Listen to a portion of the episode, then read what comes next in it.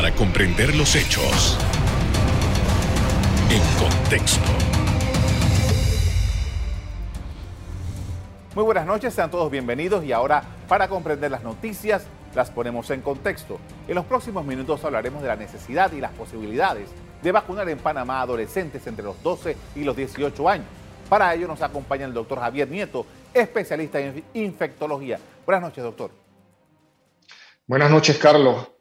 Agradecido de estar en tu programa. Gracias por haber aceptado nuestra invitación, doctor. Ah, ya hay todo un movimiento, ah, ya hemos eh, leído publicaciones desde los Estados Unidos en donde eh, eh, Pfizer, por ejemplo, está diciéndole a las autoridades de ese país, bueno, nosotros estamos preparados para vacunar a personas menores entre los 12 y los 16 años. Ya de 16 años en adelante se, puede en ese país. Aquí en Panamá ha habido también algún interés de algunos colegas suyos de que nosotros debemos empezar a trabajar en la posibilidad de extender la vacunación a, estos, a este grupo mm, en particular. ¿Qué mm, apreciación tiene usted sobre este asunto? Bueno, mira, Carlos, los datos de eficacia con la vacuna de Pfizer, particularmente en esta población de 12 a 15 años, han demostrado 100% de eficacia en, prevenir eh, contagios por, por, la COVID en, este grupo de, de edad.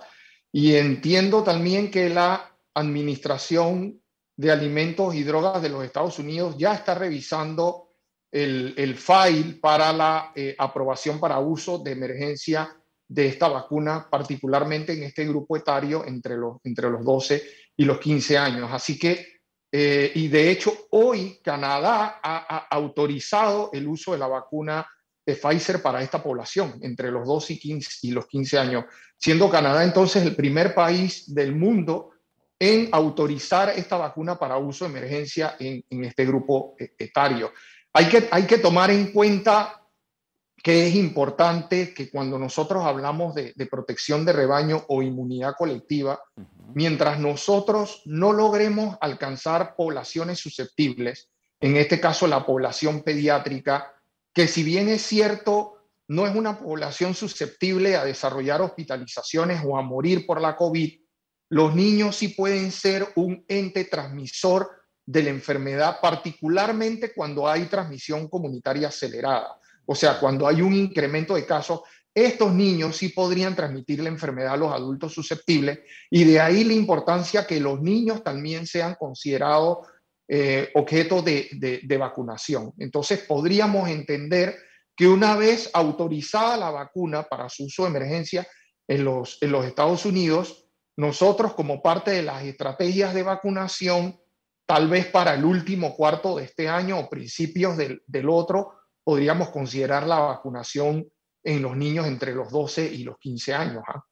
Eh, eh, eh, en Panamá está ocurriendo que en algunas zonas, en, algunas zonas alejadas de difícil acceso, lo vimos aquí en, en la región de, de, de, las islas, y lo hemos estado viendo también en la región de, de Chame, San Carlos, en esas poblaciones que están alejadas y que son parte del programa este de, de, de Colmena del gobierno nacional, que se han estado poniendo ya vacunas a toda la población desde los 16 años en adelante. E, eso ya en Panamá ha dado algún paso sobre eso en estas poblaciones que tienen muy poca eh, muy pocos habitantes, pero que ya Panamá ha dado algún, algún eh, signo sobre eso. Eh, para los efectos prácticos de, lo que estamos viviendo, doctor, de el, cuentagotas con que estamos recibiendo las vacunas, eh, ¿cuál sería la mejor estrategia para poder atender eso que usted mencionaba de la necesidad de llegar a esa población pediátrica que nos va a ayudar a lograr ese, ese tan anhelado eh, eh, inmunidad de rebaño? Inmunidad de rebaño sí. sí, mira, toma en cuenta, Carlos, que nosotros en el segundo trimestre del año deberíamos estar eh, recibiendo alrededor de un millón de dosis de, de, vacunas, o sea, acumuladas, porque de hecho nosotros estamos realmente recibiendo alrededor de 70 mil, 75 mil dosis por semana. Y la velocidad de la vacunación va a depender de cuánto nosotros recibimos de, de las farmacéuticas. Lo ideal sería que nosotros estuviésemos recibiendo alrededor de 140 mil dosis por semana para vacunar al menos 20 mil personas por día, lo que significa que para septiembre, octubre de este año, nosotros podríamos alcanzar esa tan anhelada inmunidad de rebaño o inmunidad colectiva, porque estaríamos hablando de estar vacunando alrededor de entre un 65 a un 75% de la, de la población objetivo. Toma en cuenta que las autoridades han anunciado que para el tercer trimestre de este año, o sea, entre julio y septiembre, nosotros vamos a estar recibiendo alrededor de 5 millones de dosis de vacunas. Si nosotros sumamos esas 5 millones de, dosis a las que hemos recibido y hemos despachado en, los brazos de los panameños, como te digo, es tal vez muy, muy probable que alrededor del 75% de, de, la población objetivo eh, haya sido alcanzada para antes que finalice el, año. Y por supuesto que el, reto y el desafío del programa ampliado de inmunización, que yo no pongo en duda realmente el, trabajo que está haciendo el programa ampliado de, inmunización, está haciendo mm, eh, un gran esfuerzo en, poner cada una de, estas vacunas en el brazo de, de los panameños, pero la única forma de que nosotros empecemos realmente a, considerar otras estrategias como por ejemplo relajar las intervenciones no farmacológicas, como por ejemplo el uso de la mascarilla, eh, como ha ocurrido en Estados Unidos. En Estados Unidos el Centro de Control de Enfermedades ha considerado relajar el uso de las mascarillas, particularmente en exteriores. Pero toma en cuenta que en Estados Unidos más de la mitad de las personas mayores de 18 años han recibido al menos una dosis de la vacuna y el 40% han completado el esquema de vacunación. Y si nos vamos a los mayores de 65 años, más del 70% de la población de más de 65 años ha recibido al menos eh, una, dosis, una dosis de la vacuna, el 80%, y el 70% ha completado las dos dosis.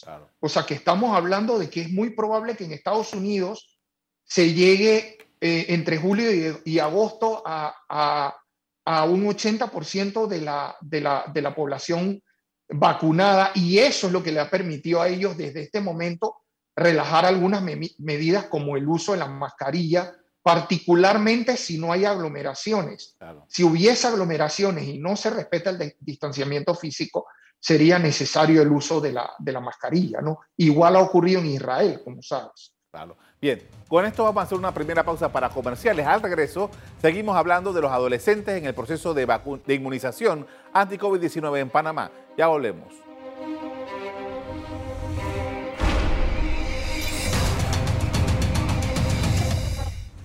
Estamos de regreso hablando sobre el plan de vacunación anti-COVID en Panamá con el doctor Javier Nieto. Doctor, y una de las cosas que eh, ha inquietado a algunas personas durante este proceso es, por ejemplo, el fenómeno que ocurrió en el eh, circuito 87, en donde un número importante de las personas que estaban habilitadas para ponerse la vacuna no asistió a, esto. En ese caso, ¿cuál es la recomendación desde el punto de vista eh, médico frente a este grupo de, vacunas que están allí y que se necesita para lograr el objetivo deseado? Bueno, yo entiendo, Carlos, que dentro de unos días se va a habilitar la, plataforma para que aquellas personas que no fueron vacunadas en, su momento a través de la cita, lo puedan hacer a través del auto rápido del, del Rommel Fernández. La única forma de que los panameños podamos ver la luz al final del túnel es que un gran número de la población sea vacunada. Eh, y, eso implica que al menos el 70 o el 80% de la población acceda a la, vacunación y en su momento aquella población entre, entre los 12 eh, y 15 años, ¿no? sobre todo en el contexto de regresar a la, escuela. Entonces, aquellos adultos que no tuvieron la oportunidad de recibir la, vacuna en el circuito 87, porque de hecho entiendo que la cobertura vacunal en ese circuito fue alrededor como el 50%, pues no desaprovechen la oportunidad de eh, sacar su cita para aplicarse la vacuna a través del autorrápido del ROME. ¿no? Ahora, doctor, quizás Pfizer ha logrado hasta ahora tener un liderazgo mundial en cuanto a la administración de sus productos, pero además de las investigaciones que está haciendo. estamos hablando, empezamos hablando sobre eh, el producto de su investigación entre los 12 y los 15 años, pero ¿qué sabemos hasta este momento para los menores de esa edad? Sí, mira, para, para los, los menores de esa edad, realmente los estudios están en evolución, sobre todo porque sabemos que entre los, entre los 12 y, y los 15 años, la, dosis recomendada es la que se aplica en los mayores de 16 años, que es de 30 microgramos por dosis. Pero en la población menor de, 12 años, lo que se tiene que evaluar es básicamente cuál es la dosis que se tiene que administrar para generar adecuados anticuerpos y que hay un perfil de seguridad aceptable. Y se están evaluando varios brazos de estudio. Eh, se están evaluando brazos de estudios con 10 microgramos, con 20 microgramos y hasta con 30 microgramos. Entonces se está en el proceso de definir cuál es la dosis adecuada, particularmente en ese grupo de edad eh, menor de, de 12 años, sobre todo, ¿no? ¿Cuánto tiempo toma una observación de un paciente que ha sido, que se le ha administrado estas dosis para, para hacerse ya un criterio sobre esto, doctor? Bueno, mira, eh, va, a depender de cuál sea el objetivo primario y el objetivo secundario del, estudio, ¿no? Uno, uno esperaría por lo menos, al menos dos o tres semanas después de haber recibido la, primera dosis, ver cuál es el, comportamiento del sistema inmune con respecto a la generación de los anticuerpos. Eh, esto con respecto a la, primera dosis, pero de hecho habría que, que tal vez esperar dos o tres semanas adicionales para observar el comportamiento después de la administración de la segunda dosis y por lo menos la Administración de Alimentos y Drogas de los Estados Unidos em, establece un seguimiento de, al menos ocho semanas después de administrar la segunda dosis para establecer un rango de, perfil de seguridad de, estas personas que reciben la, vacuna. ¿no? Entonces, en, términos generales, tal vez habría que esperar alrededor de unos dos de unos dos o tres meses para eh, tener mayor certeza de cuál, es, cuál es el comportamiento en, esta población en particular, ¿no? Ahora, eh, doctor, hablando, ya que usted mencionó el tema eh, escolar, que me parece fundamental, sí. esa población, que ahora, mismo no, tengo de memoria cuánto es, pero esa población, ¿cuánto de ese grupo, el grupo escolar panameño, se, necesitaría tener vacunado para que no haya mayor eh, problema para regresar a clases, por ejemplo? Bueno, mira, en, el contexto de, que nosotros alcancemos una inmunidad colectiva o una inmunidad de rebaño entre, entre un 60 o un 70% de la población general, se hace, se hace eh, menos probable que haya una transmisión efectiva del virus, particularmente en el contexto de que en este momento estamos en el mejor momento de la pandemia, porque hay una desaceleración importante con respecto a hospitalizaciones, eh, infecciones o, contagios por la COVID. Entonces, en ese contexto, el niño no juega un rol protagónico como transmisor de la, de la infección. Entonces, tendríamos más bien que circunscribirnos a seguir vacunando a la población general, particularmente a esa población mayor de 18 años. Y te explico por qué. Porque dentro de la dinámica epidemiológica de la enfermedad de los niños, es más factible que un adulto le transmita la enfermedad al niño que el niño a un adulto. Eso es poco probable que ocurra. Lo que significa que si nosotros vacunamos a, a la mayoría de los adultos, ese adulto no va a ser eh, susceptible a transmitirle la enfermedad a el niño. Ahora, doctor, estamos, eh, hace un par de días estaba leyendo un tuit de, un médico, colega suyo, que decía que no había necesidad de que si yo me vacuné, yo acuda a un laboratorio a verificar si realmente mi cuerpo ha asimilado la vacuna y tal y tal y tal para saber si tengo los anticuerpos. Eh, ¿Qué explicación nos puede dar usted sobre eso? Es una excelente pregunta, Carlos. Lo que pasa es que los anticuerpos que, se miden a través de estas pruebas comerciales son anticuerpos generados contra la espícula del virus o la proteína S que es la eh, porción del virus que se utiliza para, para entrar a la, a la célula. Pero más allá de eso, estas vacunas producen lo que, lo que se conoce como inmunidad mediada por células. Y esa inmunidad medida por células no es necesariamente evaluada a través de pruebas comerciales. Entonces, tú podrías tener una prueba de anticuerpos contra la, contra la proteína S no detectable, pero eso no significa que tú no hayas generado inmunidad medida por células. Y de hecho, la inmunidad medida por células puede, puede durar hasta años eh, después, de, después de desarrollar la enfermedad o de, haberse aplicado la vacuna. Entonces no tiene ningún sentido estar monitorizándose eh, la generación de anticuerpos contra la proteína S, porque aún saliendo no detectable, nosotros hemos podido haber generado inmunidad celular contra el virus y esta inmunidad celular puede, como te digo, durar desde meses hasta años.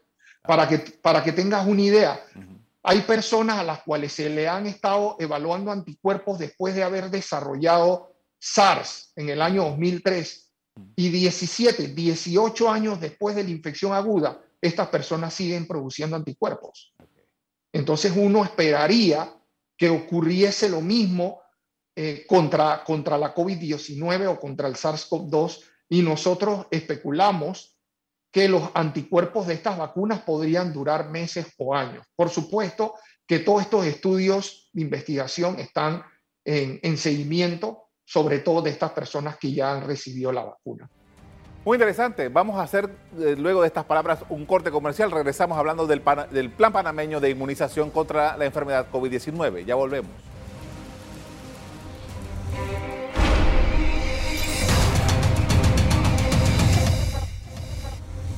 En la parte final estamos de regreso con el infectólogo Javier Nieto hablando sobre la vacunación anti-COVID-19 y su llegada a los adolescentes.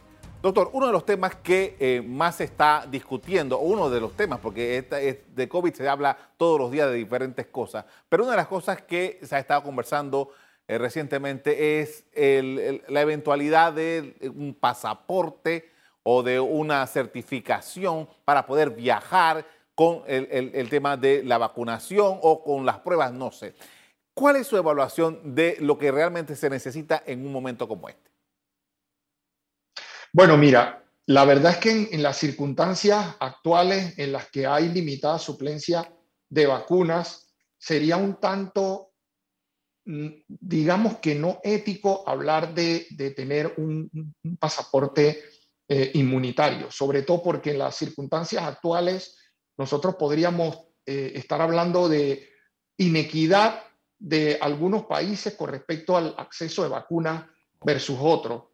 Y, evidentemente en las circunstancias actuales en que hay limitada suplencia de las vacunas, me parece que eh, tal vez nos estamos adelantando a este acontecimiento de exigir pasaportes eh, inmunitarios. Yo creo que tiene que haber un compromiso de parte de, las compañías farmacéuticas en poder eh, aumentar la producción de, vacunas, mejorar el acceso a estas vacunas eh, en los países, reduciendo esa, esa eh, inequidad, acelerar los procesos de, vacunación, particularmente en la, en la población laboralmente productiva, para entonces considerar toda esta discusión de los pasaportes inmunitarios, ¿no? que, que tiene implicaciones no solo éticas, sino potencialmente legales. Ahora, eh, interesante esto porque, doctor, ¿cómo, un poco para nosotros entender eh, la situación? Nosotros, antes de COVID, aquí había países, o hay países todavía, que si usted quiere viajar, ustedes le exigen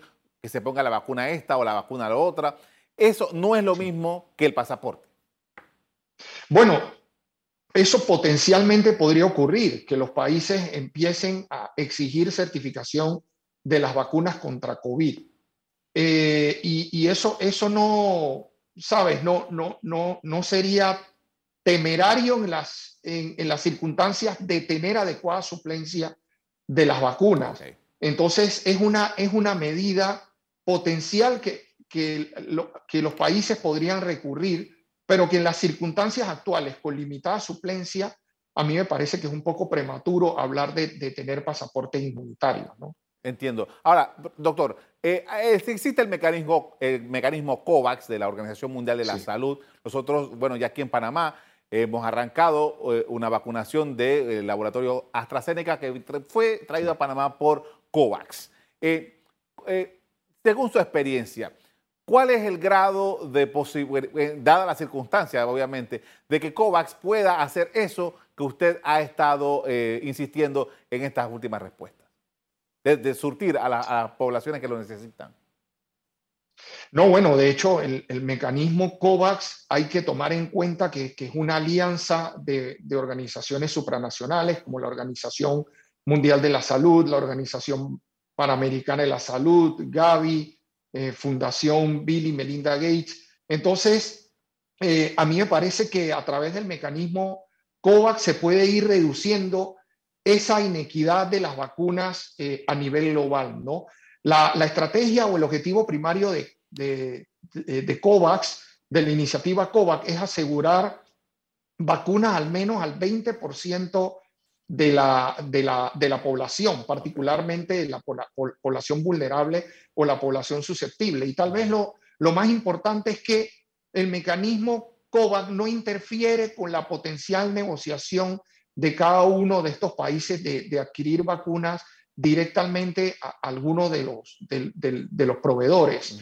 Y eso es tal vez lo que explica por qué Panamá eh, ha eh, invertido alrededor de, a la fecha, alrededor de 70 millones de dólares en la, compra de vacunas, eh, no solamente a través de la adquisición directa de la farmacéutica, sino a través de esta, de esta iniciativa COVAX, ¿no?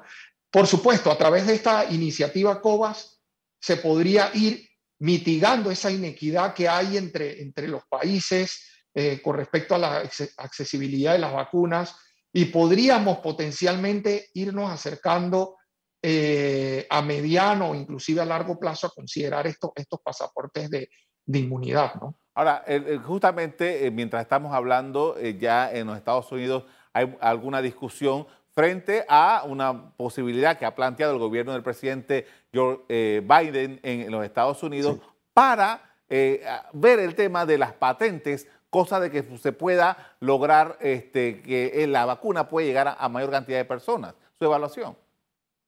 Bueno, eso, ese, ahí hay dos puntos de vista, ¿no?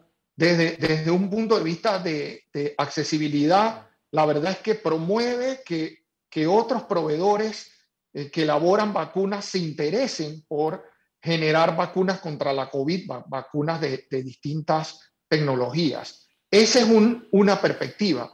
La otra perspectiva es que eh, los grandes productores de vacunas, al, liberarse las patentes, patentes, podrían perder ese, ese apetito de eh, invertir en investigación en este caso puntual de, la, de las vacunas contra la COVID, por, por temor tal vez a no, eh, a no ver retribuida su inversión con respecto a la investigación. Entonces, esa, esas son las dos perspectivas, ¿no? Una perspectiva de universalidad y de equidad y otra perspectiva que tiene que ver con el retorno de la inversión de la investigación que se hacen eh, con respecto a todas estas vacunas. Esos tal vez sean los dos puntos de vista eh, que se deberían debatir, ¿no? Le agradezco mucho, doctor. Muy interesante su planteamiento esta noche. Muy amable. Gracias, Carlos, por la invitación. Saludos. Hasta luego. Desde, enero pasado, Panamá ha recibido más de 837 mil dosis de vacunas. El número de personas que ha completado la vacunación con dos dosis supera ya los 231 mil, lo que representa el 5.4% de la población del país. Hasta aquí el programa de hoy. A ustedes les doy las gracias por acompañarnos y me despido invitándolos a que continúen disfrutando de nuestra programación. Buenas noches.